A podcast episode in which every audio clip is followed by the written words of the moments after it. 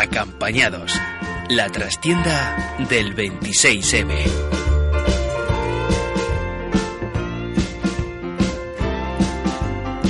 Bienvenido al podcast electoral del norte de Castilla. Recibe un cordial saludo de Antonio Encinas, que te habla, y de Rodrigo Ucero en el control técnico.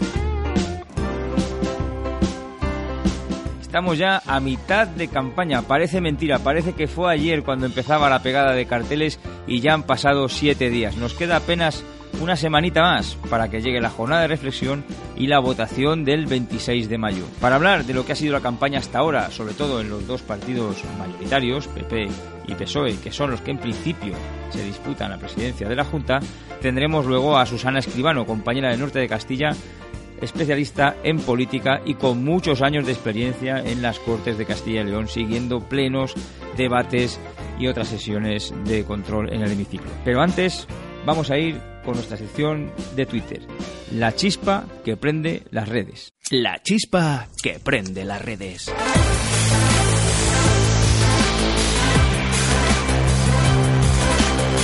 Y es que a medida que avanza la campaña, las pullas en las redes sociales aumentan, es normal.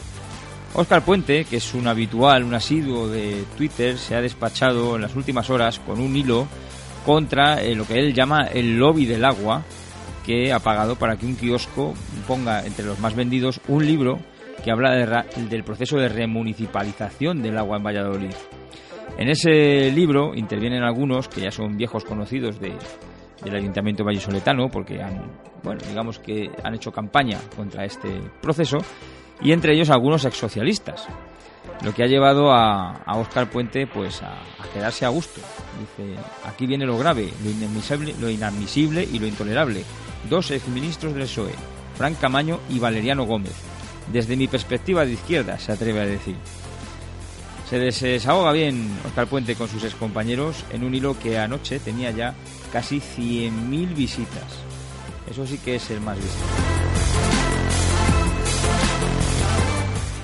Seguimos con Luis Tudanca, candidato del PSOE a la Junta de Castilla y León, que le lanzaba un mensaje nada cariñoso al actual consejero de Sanidad, Antonio María. ¿Cuántos disgustos nos hubiéramos ahorrado si hubiera dimitido o hubieran cesado al consejero de Sanidad en 2015?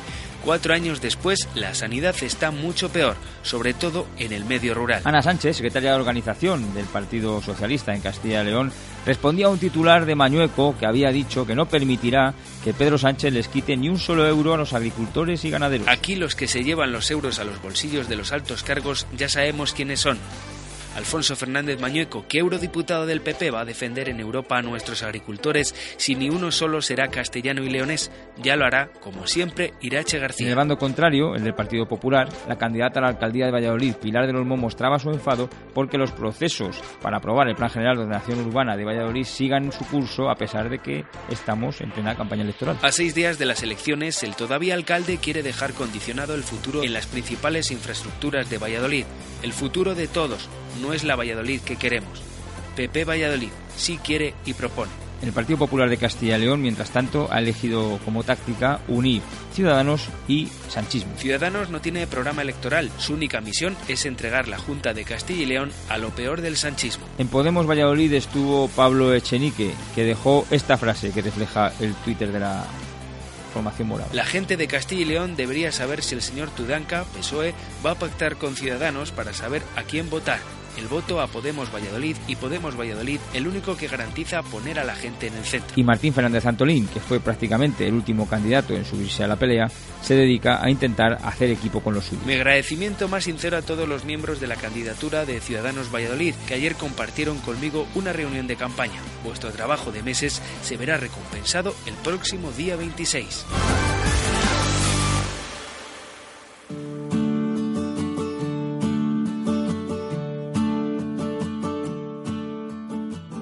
Bien, como ya les hemos contado en alguna ocasión en este podcast electoral del norte de Castilla, cuando llegan unas elecciones autonómicas y municipales, este periódico se vuelve loco. Empezamos a hacer equipos, a fraccionar gente para dedicarnos cada uno a una cosa y cubrir todos los ángulos posibles. Y hoy tenemos con nosotros a la persona que probablemente mejor conoce lo que se mueve en el hemiciclo de las Cortes de Castilla y León, que es Susana Escribano. Susana, buenos días. Susana lleva ya mucho tiempo cubriendo lo que es la política regional y está viviendo esta campaña un poco más desde el bando del Partido Popular, porque nos hemos dividido un poco las tareas, ¿verdad? Pero conoce perfectamente cómo se mueven todos los partidos de, ese arco parlamentario. Cuéntanos, ¿qué estás viendo hasta ahora? ¿Qué te ha sorprendido más de este inicio casi mediada la campaña? Bueno, pues por parte del PP, el PP, eh, Alfonso Fernández Mañoco, está haciendo una campaña muy diferente a las de Juan Vicente Herrera. Eh, Juan Vicente Herrera solía hacer eh, una campañas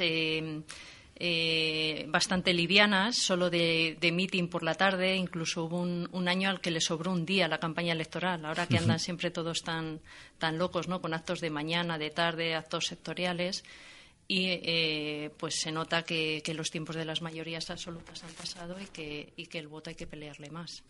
Curioso, porque además, claro, eh, Mañoco da el paso, tiene esa obligación un poco de, revivir, eh, de reverdecer laureles, pero es en el momento quizá más complicado de lo que se han vivido en tres décadas en Castilla y León para el Partido Popular. Pues el más complicado no creo que se les pasará por la cabeza hace solo cuatro años llegar a, este punto con tanto en juego, ¿no? Y después de, las elecciones generales, en las que por primera vez desde el 87, creo, el, PSOE ha, ganado unas generales en Castilla y León que era siempre el granero de votos del PP, que era una expresión que a Juan Vicente Herrera no le gustaba nada, porque decía que los votos hay que ganarlos día a día, ¿no?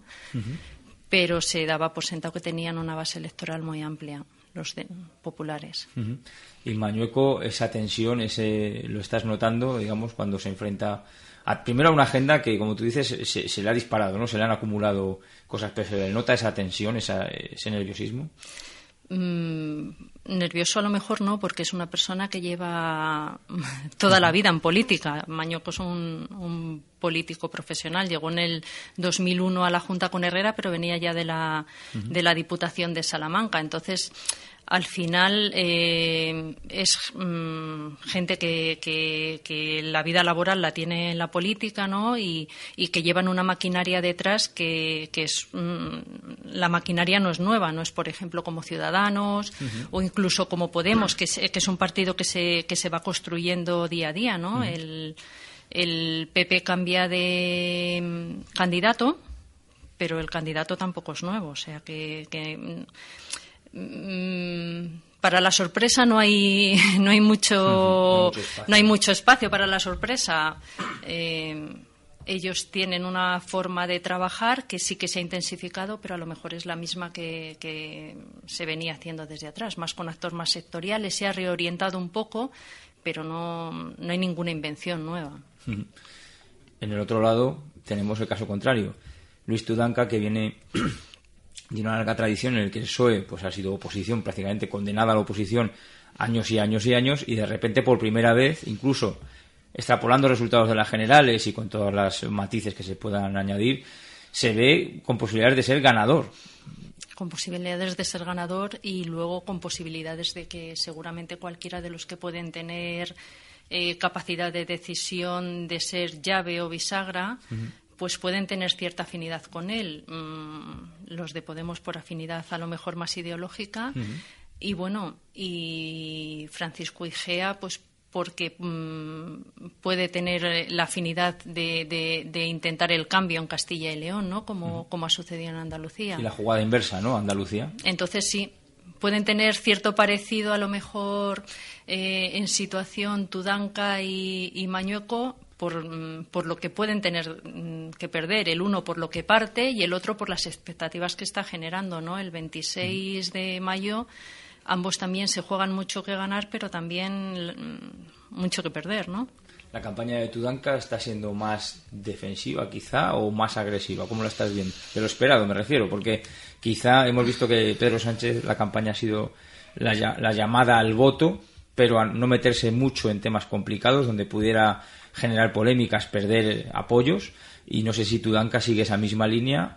Y, yo lo que, lo que sí que noto de diferencia con respecto a, otros, a otras campañas del PSOE, de Tudanca o de otros candidatos, porque han ido pasando, el PSOE ha quemado muchos candidatos en Castilla y León. Eh, con tanto tiempo en la oposición, incluso incluso antes, eh, bueno, pues Jaime González, mm. Jesús Quijano, ¿no? Pero ha ido quemando ha ido quemando candidatos. Entonces, lo que sí que se le ve a Tudanca es en un modo como mucho más asentado y más consciente de las posibilidades reales que tiene. Entonces, a lo mejor no es el modo presidencialista que puede tener eh, una persona que, que gobierna, pero mm, intentando mirarse en esa imagen. Ajá y los outsiders, los que aspiran a ser llave, Podemos y Ciudadanos. ¿Cómo los estás viendo? Pues a Ciudadanos con más empuje que a lo mejor Podemos. Podemos ha tenido cuatro años de trabajo en las Cortes que bueno, Podemos cuando llegó parecía que podían ser como unos antisistemas parlamentarios y han tenido, eh, sí que sorprendieron porque tenían bastante más visión de la institución de lo que podía pensar. Tuvieron un maestro ahí que fue Carlos Sánchez Reyes, que fue presidente de las Cortes con, con el CDS y ha sido candidato en las generales, en estas no, en las anteriores, llegó a ser candidato con, con Podemos y, tuvieron un maestro muy bueno de lo que significaba estar en una institución, que el tema de, sentarse en, en, una mesa de las Cortes más allá de las etiquetas de casta y las catalogaciones que tenían era importante para, para saber qué se debatía, cómo se debatía, cómo se dirigía un Parlamento y tuvieron cuando llegaron tuvieron mucha más visión de, institucional por ejemplo que la que había tenido que la que tuvo Ciudadanos en su momento. Pero yo creo que se les ve más de bajón más de bajón que, Ciudadanos que, que Francisco Igea después de, del episodio de las primarias dopadas que ha habido aquí en, Castilla y León y de salir, independientemente de que se pudiera pegar el tortazo con esas primarias, el hacer lo correcto que decía él y no lo fácil, ¿no? Pues yo creo que eso mm, es una forma de rentabilizar la, la, imagen que a lo mejor la, el votante desconocía de, Paco Igea y eso también se nota. Le preguntaba a Arturo, nuestro compañero Arturo Posada, que, que cubre, digamos, la campaña desde el punto de vista de Ciudadanos, si habría efecto Igea este efecto de presentarse como el regenerador real de la política, ¿no? Pues yo creo que puede tener más efecto con este candidato que con cualquiera de los que de los que podría haber presentado Ciudadanos. La misma Silvia Clemente que a lo mejor no pegaba mucho para el votante de Ciudadanos, podría pegar para el cargo de Ciudadanos, pero a lo mejor para para el votante no te pega mucho un fichaje de, de, de última hora y la cabeza visible de Ciudadanos ha sido Luis Fuentes. Yo creo que, que más efecto podría, puede tener mm, Paco y Gea que cualquiera de las otras opciones que, se hubieran barajado en Ciudadanos. Podemos tener un hemiciclo en el que haya más fuerzas representadas que nunca, porque si UPL, Izquierda Unida, ya son habituales, consiguen su escañito, su procurador, y se suma Vox, tendríamos hasta siete partidos probablemente, lo que lo que complica, eso sí que es una tabla periódica que decía Rubalcaba el otro día en un vídeo que veíamos. Bueno, sí, también hubo un hemiciclo mm, que el grupo mixto tenía Tierra Comunera. Tierra Comunera llegó a tener un, procurador por Burgos. Pero lo, lo, bueno, entre comillas, que puede ser del hemiciclo, que puede resultar a la hora de, de funcionar del hemiciclo que salga de, del 26 de mayo y que creo que es el 21 de junio cuando se constituyen las Cortes, es que en esta ocasión no va a haber empate, porque hemos pasado una legislatura con 84 mm. procuradores y con un empate que en muchos casos pues ha dificultado mm, pues que funcionara mm, el, un normal funcionamiento a la hora de, del desarrollo de comisiones de investigación, pues porque ahí siempre había una mayoría de bloqueo, habitualmente la del PP, pero también la oposición podía ejercer una mayoría de bloqueo ante iniciativas, pues la ordenación del territorio, en, en parte, bueno, aunque ordenación del territorio la, la, la ley esa necesitaba una mayoría más cualificada, ¿no? Pero ahora van a ser 81 porque se pierden tres escaños por el efecto de, del descenso del padrón. Y ahí mm, lo único bueno que va a haber es que siempre alguna suma va a decantar va a decantar los asuntos y no se van a quedar ahí eh, empantanados, ¿no? De acuerdo, pues veremos qué pasa ese 26M, cuántas fuerzas entran y cómo se configuran todos los pactos que desde luego parece seguro que va va a tener que va a tener que haber. Claro, pues veremos. No acabará el 26M, sino, sino que el 26M se abrirá otro, otro espacio ¿no? de negociación y de, y de pactos. Muy bien. Pues muchísimas gracias, Susana Escribano, por estar con nosotros. Gracias a ti, Antonio. Y hasta aquí un nuevo episodio del podcast electoral del Norte de Castilla. Recuerda, tienes todos los episodios, todos los programas disponibles en las plataformas iVoox y iTunes y también enlazados en la página web del periódico elnortedecastilla.es. Gracias por escucharnos. No te olvides, hoy, un día más, como cada día desde hace 165 años, estamos orgullosos de ser tu periódico.